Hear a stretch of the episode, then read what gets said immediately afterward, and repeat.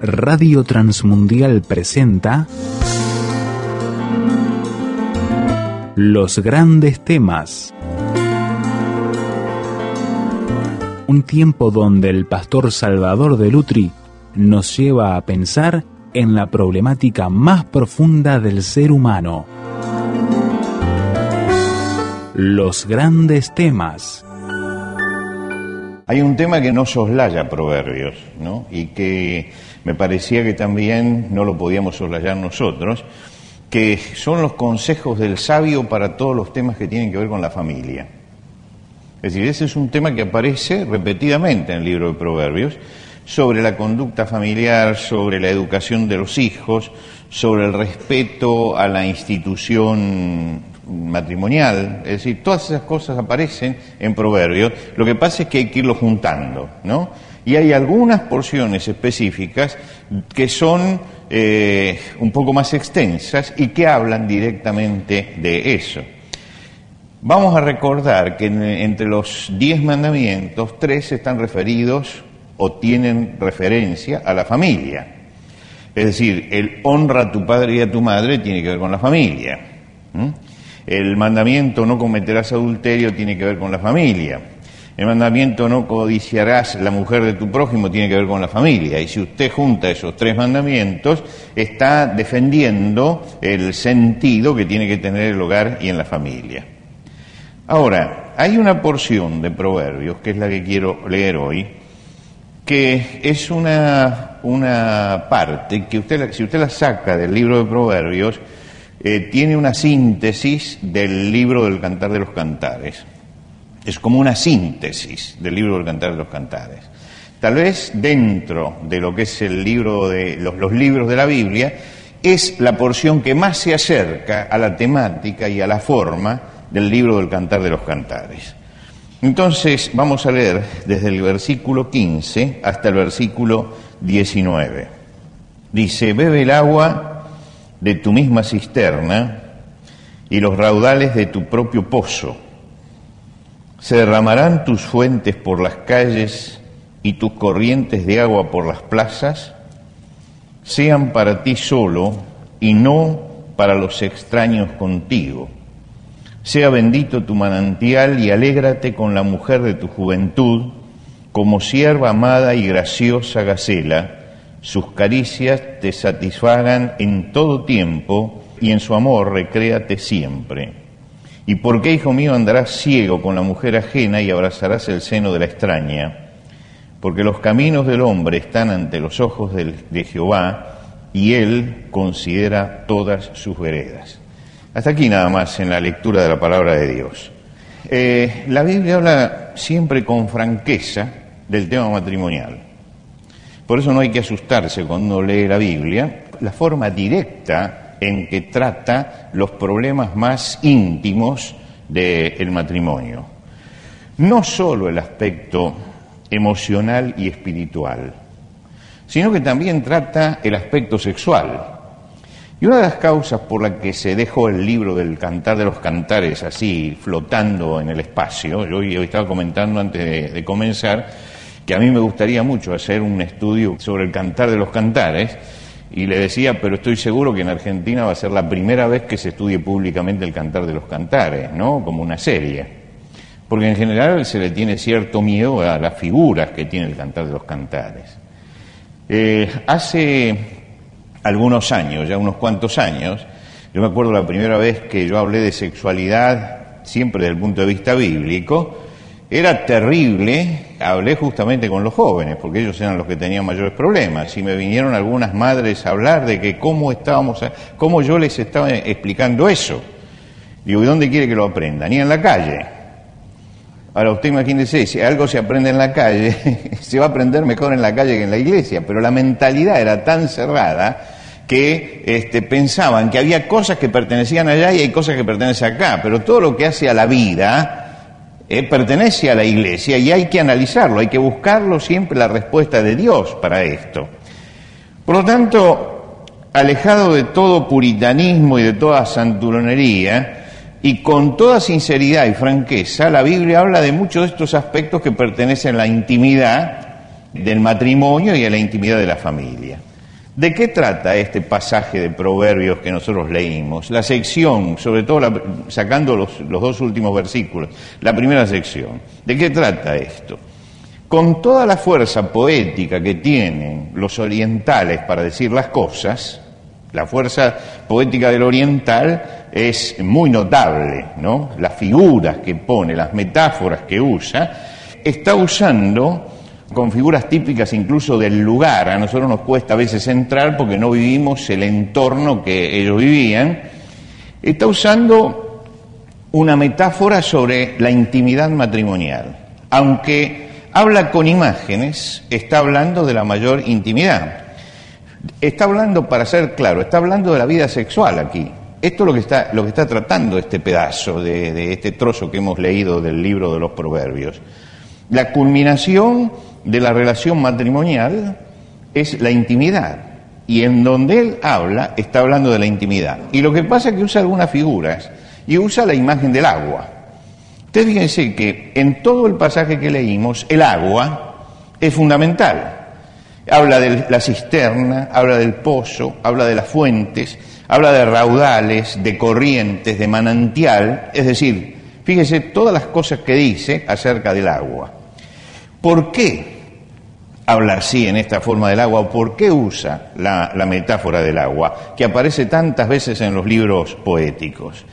Porque el agua era un tema crucial para eh, la época, para el lugar en que ellos estaban. Nosotros abrimos una canilla y tenemos agua corriente. Pero usted vio que, y no le damos mayor importancia, abrimos la canilla y sale el agua. Pero si a usted le cortan dos días el agua, usted se da cuenta la importancia que el agua tiene en la vida de la persona. La importancia que tiene el agua. Ahora, usted imagínese que estos eran pueblos que vivían de la lluvia. Pero tenían que vivir de la lluvia porque ni siquiera tenían un río suficientemente caudaloso como para hacer riego del río a, a la tierra. Lo que quiere decir que si no llovía, estaban perdidos. Fíjense que cuando ustedes leen el Antiguo Testamento, el Señor les dice que si son obedientes va a haber lluvia, y si son desobedientes va a haber sequía. Quiere decir que les está hablando de la vida, porque la vida de ellos dependía del agua. Para ellos el agua era un sinónimo de vida y era el símbolo de la satisfacción. Ahora, cuando uno se mete en la mentalidad de este pueblo, uno entiende por qué usan esta metáfora para hablar de la intimidad matrimonial. En primer lugar, porque el agua es la vida, ¿eh? es la vida. Y en segundo lugar, porque el agua es la satisfacción y la satisfacción completa.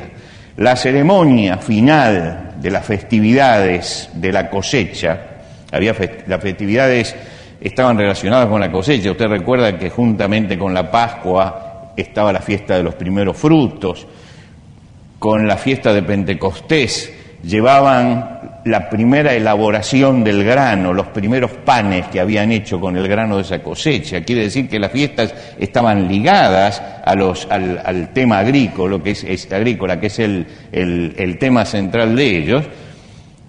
Cuando cerraban la fiesta de la cosecha, había una gran ceremonia donde el sacerdote tomaba el agua de Siloé, del estanque, que era la única fuente prácticamente que tiene el lugar, es una fuente surgente, y la atravesaba hasta el templo en medio del silencio del pueblo y cuando llegaba al templo la volcaba, la tiraba. Ellos simbolizaban con esto, Dios nos ha dado todo y estamos satisfechos y no necesitamos más. Pero fíjense cuál era el símbolo que usaban, el símbolo era el agua. El agua derramada en ese momento estaba diciendo que eran, ya estaban ricos y satisfechos, porque podían hasta volcar una copa de agua. Este, usted que deja la canilla abierta boteando, piensa en esta gente, ¿no es cierto?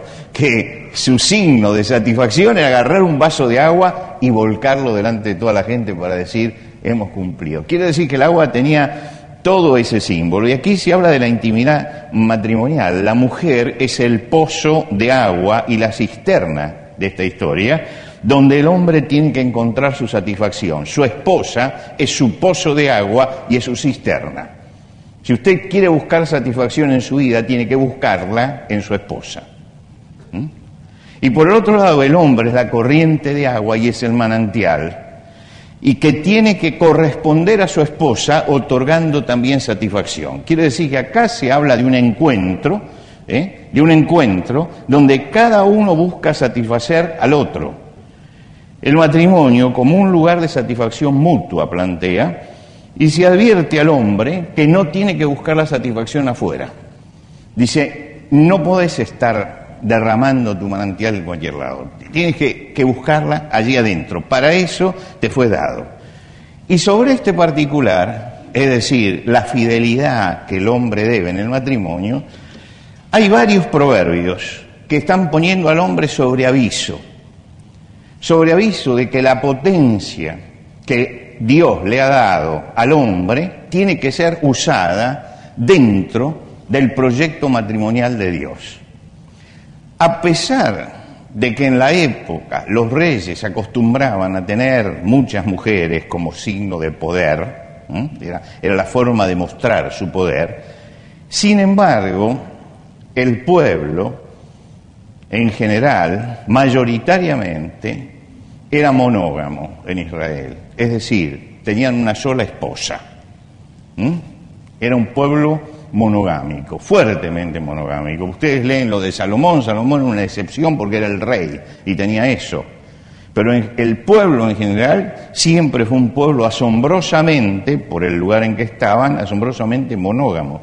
Y entonces aquí lo que está diciendo Dios está subrayando esa característica, diciendo que la familia, que el matrimonio tiene que tener un encuentro donde tiene que tener satisfacción el uno con el otro. Y si tomamos, empezamos a tomar todos los proverbios que hablan acerca de el hombre y de cómo debe comportarse el hombre, desde el capítulo 7, por ejemplo, donde aparece allí la tentación y todo esto, ustedes van a ver que el libro de Proverbios afirma que el problema fundamental del hombre dentro del matrimonio es la tentación de afuera.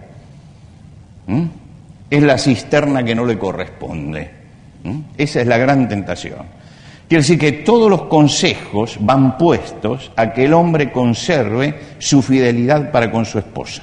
Este es el, es el privilegio que Dios le da. Y por eso dice, ¿y por qué, hijo mío, andarás eh, ciego con, la, con la, la mujer ajena? Y abrazarás el seno de la extraña, porque los caminos del hombre están ante los ojos de Jehová y él considera todas sus veredas, como diciendo, esto también lo está mirando Dios.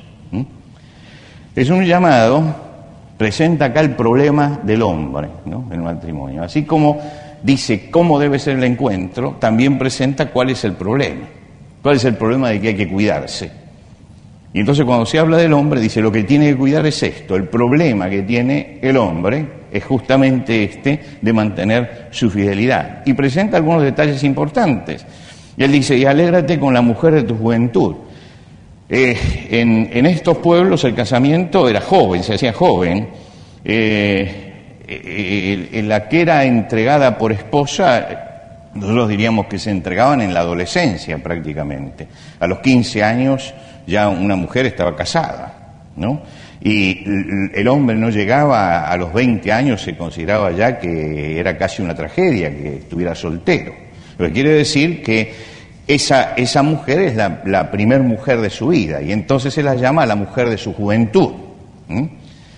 La mujer con la que empezó la vida, dice, esta es la mujer que debe ser respetada y pone una imagen, la imagen, la imagen de la sierva y la gacela, es porque el movimiento del ciervo y de la gacela son de los más delicados que conocían ellos en la naturaleza.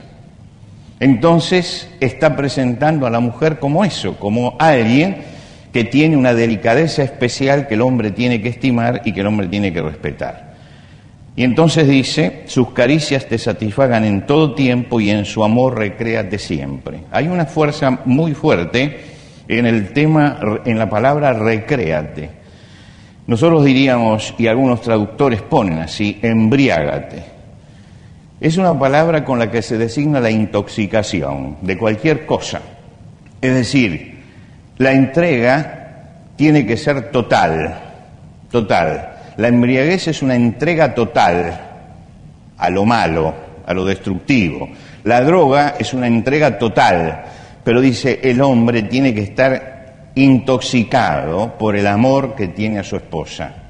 Ahora nos resulta un poco dura la palabra intoxicación, pero es la, es la palabra que está, es la forma en que ellos perdían el control de sí mismos para entregarse a, la otra parte.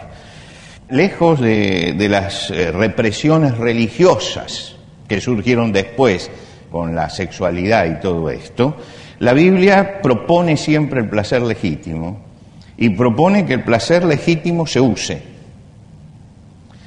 Es decir, si ustedes miran la historia del cristianismo, van a encontrar con que hubo muchos momentos de tremenda represión.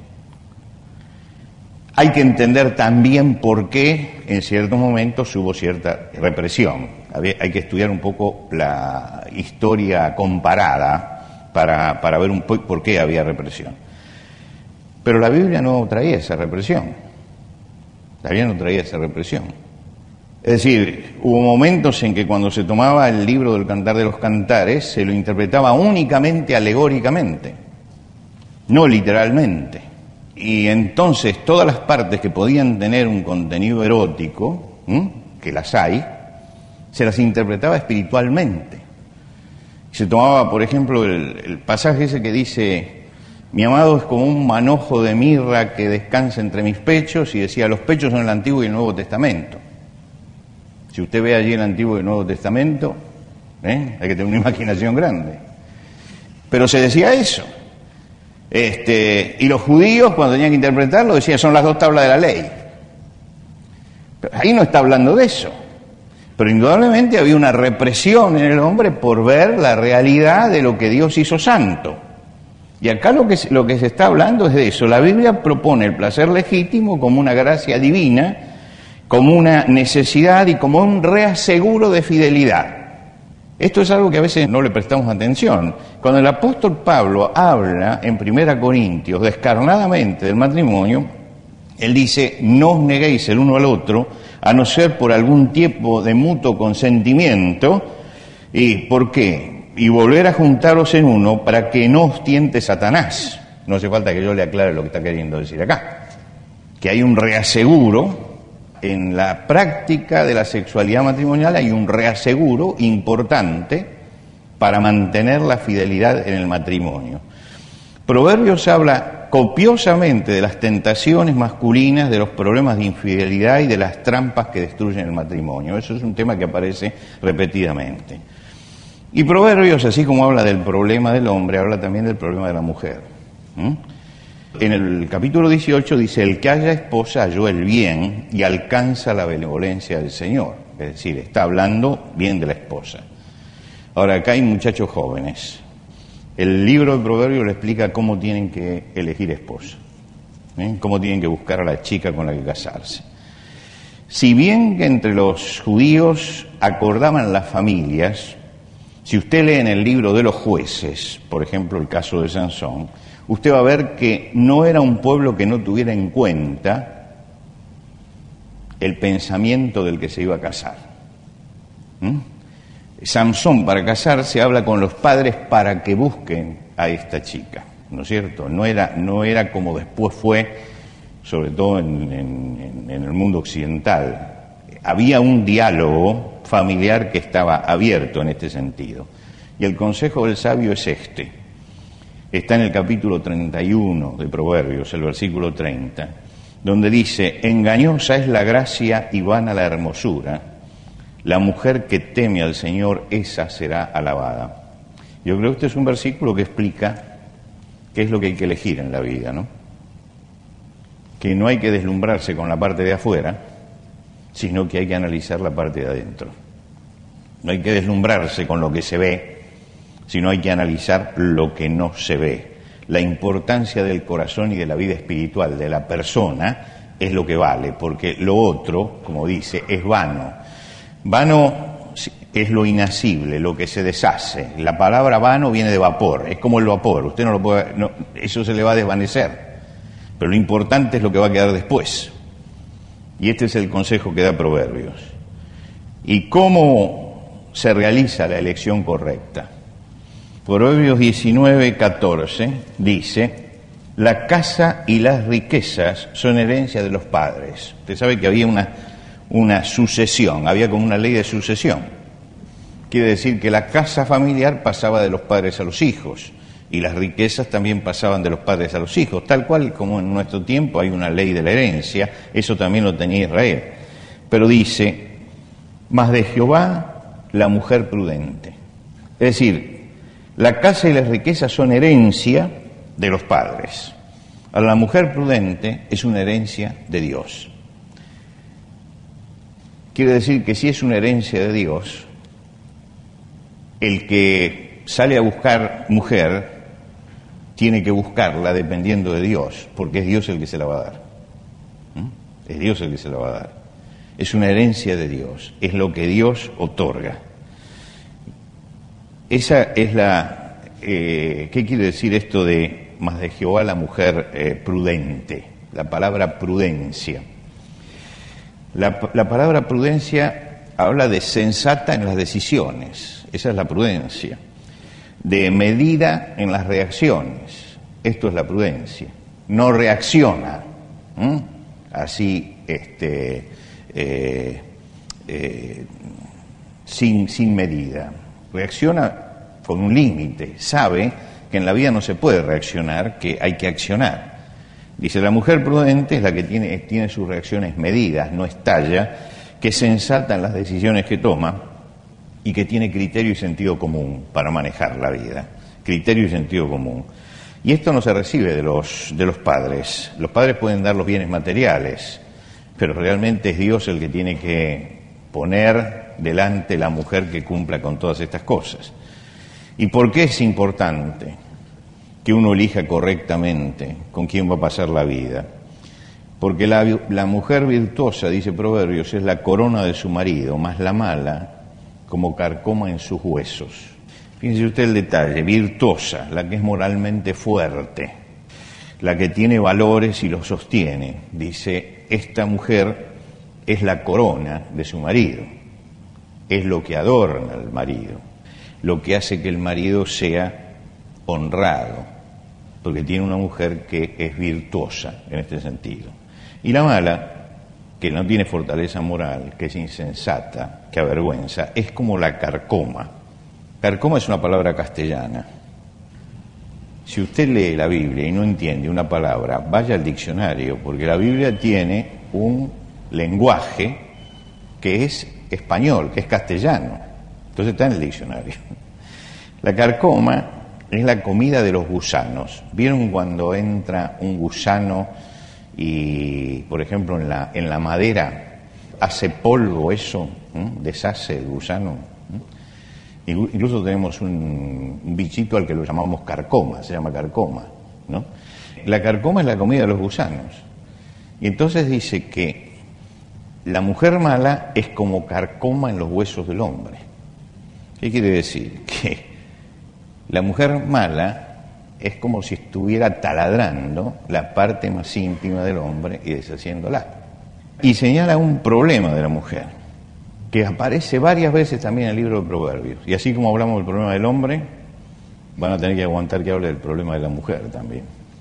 Capítulo 27 de Proverbios, versículo 15 gotera continua en tiempo de lluvia y la mujer rencillosa son semejantes. Pretender contenerla es como refrenar el viento o sujetar el aceite en la mano derecha. Y acá hay una palabra interesante, que es la palabra rencillosa. ¿Por qué no dice peleadora? ¿Por qué no dice peleadora? ¿Por qué insistentemente dice rencillosa? Hay, hay varios proverbios, ¿eh? Mejor es vivir en un lugar del terrado que con mujer rencillosa en casa espaciosa. Fíjese que no dice la, la mujer peleadora. Dice rencillosa. Es la mujer que produce conflicto. Produce conflicto. No pelea, pero produce conflicto. Es como una gotera. Dice, cada cosa que puede producir un conflicto encuentra un conflicto. Y entonces es como la gotera, que es irritante, ¿eh? y persistente. Permanentemente, en toda situación, en toda circunstancia, encara en forma conflictiva las cosas. Y así como se habla del hombre y del problema del hombre, se habla también del problema de la mujer, que es la mujer conflictiva, que no es peleadora, que simplemente sus reacciones son reacciones que producen conflicto, se transforman en una característica que no se puede modificar. Por eso dice, mire, si usted la trata de modificar, ¿no? Es como pretenderla contener, es como tratar de pretender contener, refrenar el viento o, agarrar aceite con la mano. Intente usted que tiene una botella de aceite ahora que está barato, este, agárrelo, vuélquelo y agárrelo con la mano. es decir, agárrelo con la mano. Dice, no, no, no, ya cuando la mujer formó un carácter así, ahora aguántesela. Y la comparación exacta es, mejor es vivir en un rincón del terrado, el terrado es la terraza, pero no la terraza como la entendemos nosotros. Eh, el techo de la casa era una enramada hecha de, ramas y barro. Lo que quiere decir que no era un lugar habitable la terraza, pero era el lugar donde eh, se colocaban allí los granos, se colocaba el lino, para secarlo. Todo lo que se necesitaba secar se subía a la terraza y se ponía allí al sol para secarlo. Quiere decir que todas las hierbas que había que secar, todo el grano que había que secar, era un lugar incómodo para vivir. Un lugar incómodo totalmente, no estaba hecho para vivir, estaba hecho para guardar el grano. Pero el proverbio dice, mejor es vivir en un rincón del terrado, mejor es vivir en ese lugar, que en una casa con mucho espacio, si está ocupada por una mujer rencillosa, y aparece nuevamente la palabra esta, rencillosa.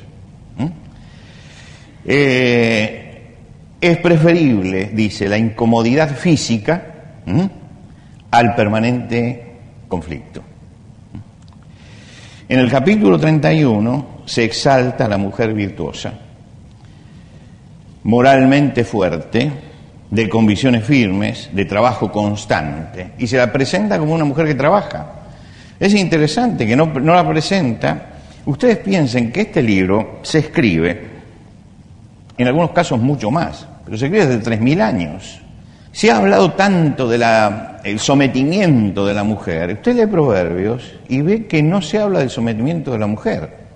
El libro de Proverbios habla de la mujer como algo necesario, como la corona del hombre, como la virtud, nunca como la esclava. En ese sentido, es revolucionario el libro de Proverbios, no solamente para la época que fue escrita, se puede decir que hasta el siglo XIX resultaba revolucionaria la visión que tiene de la mujer, porque la pone en un lugar muy especial de trabajo. Es decir, en el libro de Proverbios la mujer no es, una, eh, no es el adorno de la casa, es la mujer que colabora, que está en la casa, está en la casa, porque es su responsabilidad la crianza de los hijos y todo lo demás, pero dice que trabaja, trabaja con sus manos, ayuda. Es decir, hay, hay una mujer descripta como alguien que está realmente activo y colaborando. Y por eso dice, leo desde el versículo 10 en adelante del capítulo 31, mujer virtuosa, ¿quién la hallará? Este quien la hallará es una expresión del idioma, es una expresión poética, que quiere decir, es difícil encontrarla, es difícil encontrarla. Dice, porque su estima sobrepasa largamente la de las piedras preciosas, el corazón de su marido está en ella confiado y no carecerá de ganancias.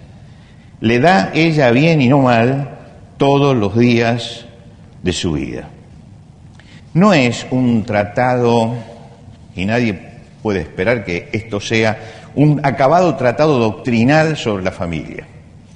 No se olvide que cuando lee Proverbios se entiende que la base y el, de la familia y todo está explicada, que ya la sabemos. Lo que está hablando es el sabio sobre la realidad. Quiere decir que si usted lee ya el primer capítulo, el, primer capítulo y segundo capítulo de Génesis, allí ya tiene todas las bases del matrimonio y todo lo demás, esto está dado. Acá es un análisis que se hace de la realidad. Y en ese análisis de la realidad, el libro de Proverbios dice, la intimidad es muy importante, y lo subraya. El problema del hombre va para este lado y el problema de la mujer va para este lado. El hombre tiene que cuidar esta parte, la mujer tiene que cuidar esta parte es muy claro esto y es muy agudo. Es muy agudo porque realmente pone el acento en dos cosas que son la tragedia de los matrimonios que terminan después en la disolución. Aparece siempre alguna de estas cosas. O una mujer molesta, que es inaguantable finalmente, o un hombre infiel que buscó por otro lado. Es decir, aparece esto, aparece. Y entonces el libro de Proverbios apunta, no solamente en los proverbios que yo leí hoy, no solamente en esto, sino que ustedes pueden buscar en el libro de Proverbios y van a encontrar una cantidad de proverbios que siempre están enfatizando eso, siempre están enfatizando ese, asunto. Es como si el sabio mirando la realidad hubiera dicho, bueno, los dos problemas que yo veo que son fundamentales en esto es este para el hombre y este para la mujer. Y entonces lo subraya, en todo el libro está subrayando esos problemas. Lo que quiere decir que además de la orientación básica, fundamental, de aquellas leyes elementales que da la palabra de Dios para, formar un matrimonio, la palabra de Dios nos advierte también acerca de peligros que acechan siempre la vida matrimonial y que hacen que el matrimonio no sea lo que debe ser.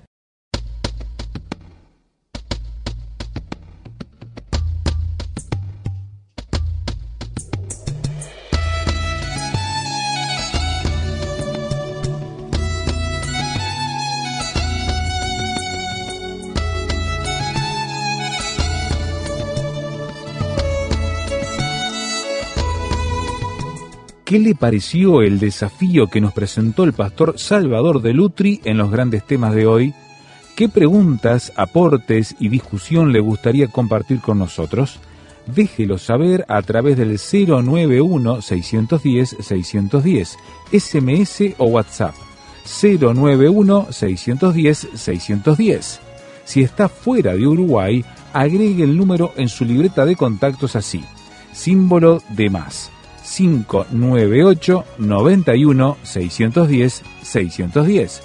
La reitero, símbolo de más 598 91 610 610. Encuéntrenos también en el sitio web tierrafirmertm.org para escuchar los audios de este y de los demás grandes temas. Tierra Firme, rtm.org.